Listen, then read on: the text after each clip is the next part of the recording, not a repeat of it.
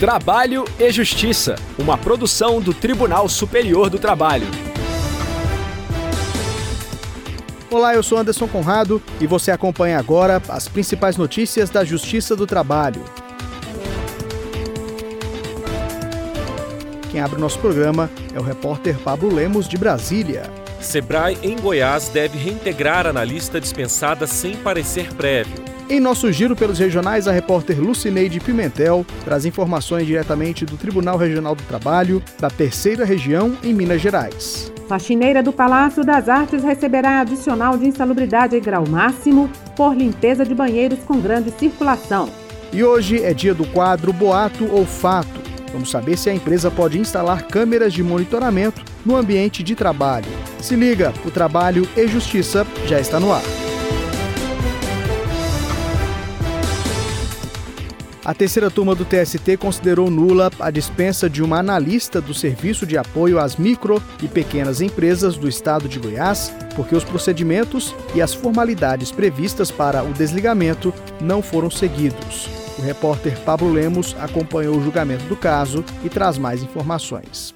A analista havia sido admitida em 2010, após a aprovação em processo seletivo, e dispensada em 2019.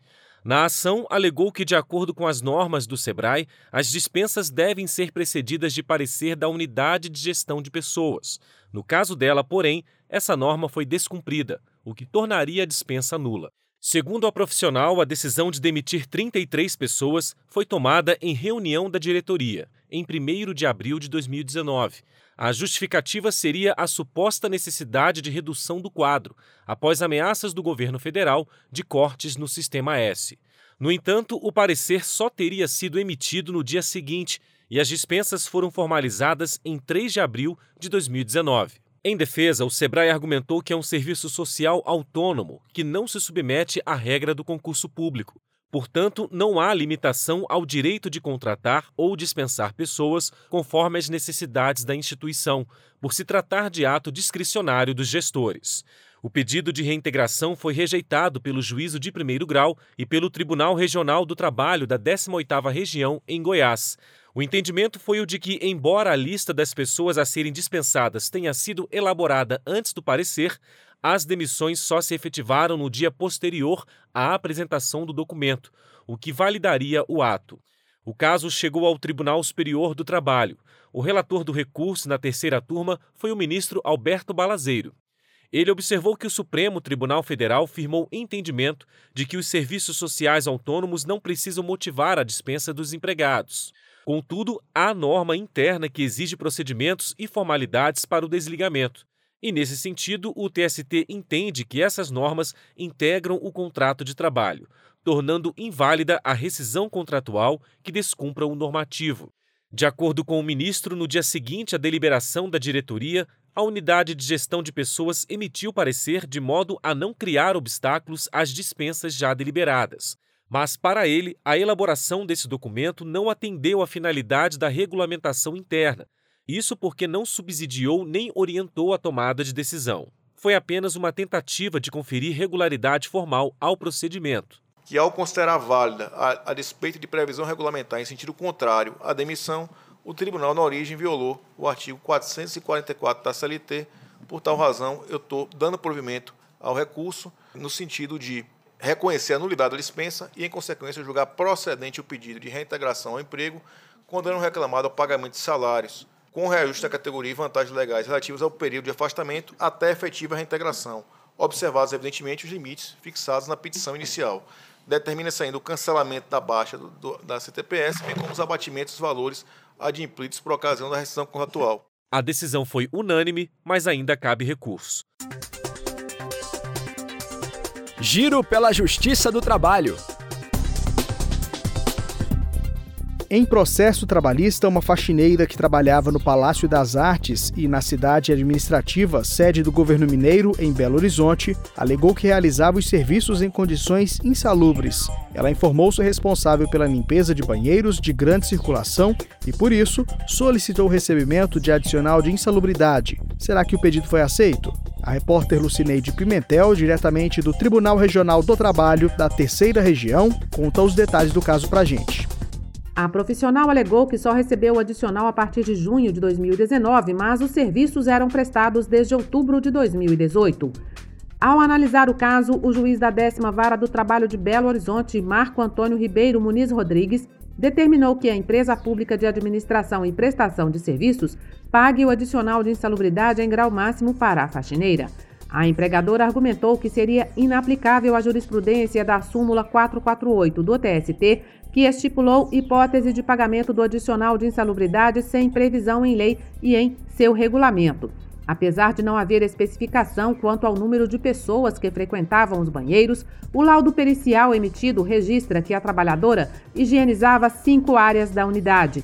Assim, segundo o juiz, infere-se que os banheiros higienizados no café e no hall de entrada eram de livre circulação do público, que é elevado, dada a localização central no Palácio das Artes, no centro da capital mineira. O magistrado ressaltou que se entenda como banheiro de grande circulação aquele frequentado por mais de 99 pessoas por dia, fluxo que se enquadra nos moldes da jurisprudência consolidada do TST e sua súmula 448.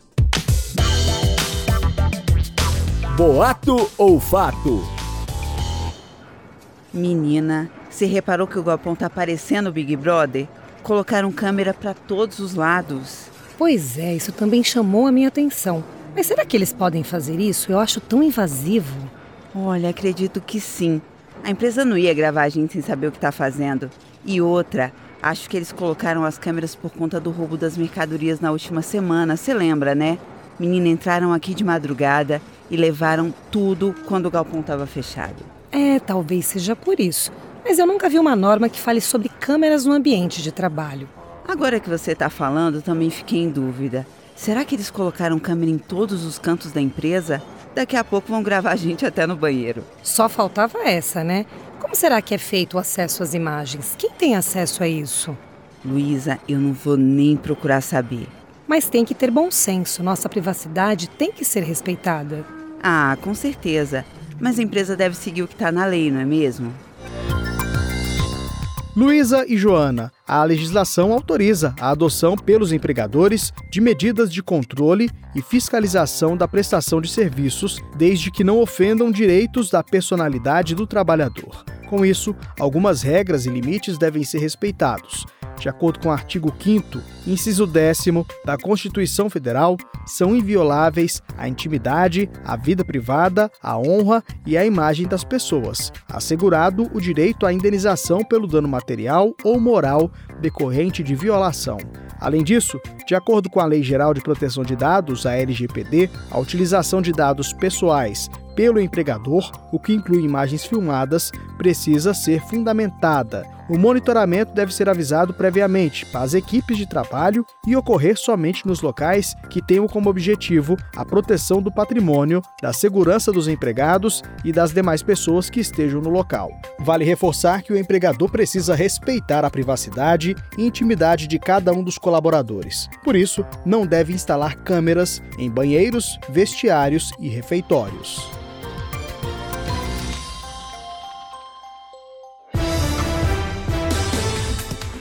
A edição de hoje termina aqui. Muito obrigado pela audiência e companhia. Não deixe de participar com sugestões pelas redes sociais. No Facebook e Instagram, o perfil oficial é o TSTJus. Se preferir, mande um e-mail para crtv.tst.jus.br. O trabalho e Justiça teve apresentação de Anderson Conrado, edição de Liamara Mendes, produção de Milene Teixeira e Priscila Roster, Colaboração dos estagiários Jorge Agli e Milena Correa, supervisão de Patrícia Rezende e trabalhos técnicos de Carlos Davi, Rafael Feitosa e Wesley Oliveira.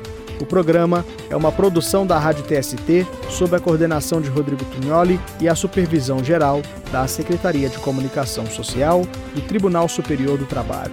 A gente se encontra na próxima edição. Eu espero você. Trabalho e Justiça, uma produção do Tribunal Superior do Trabalho.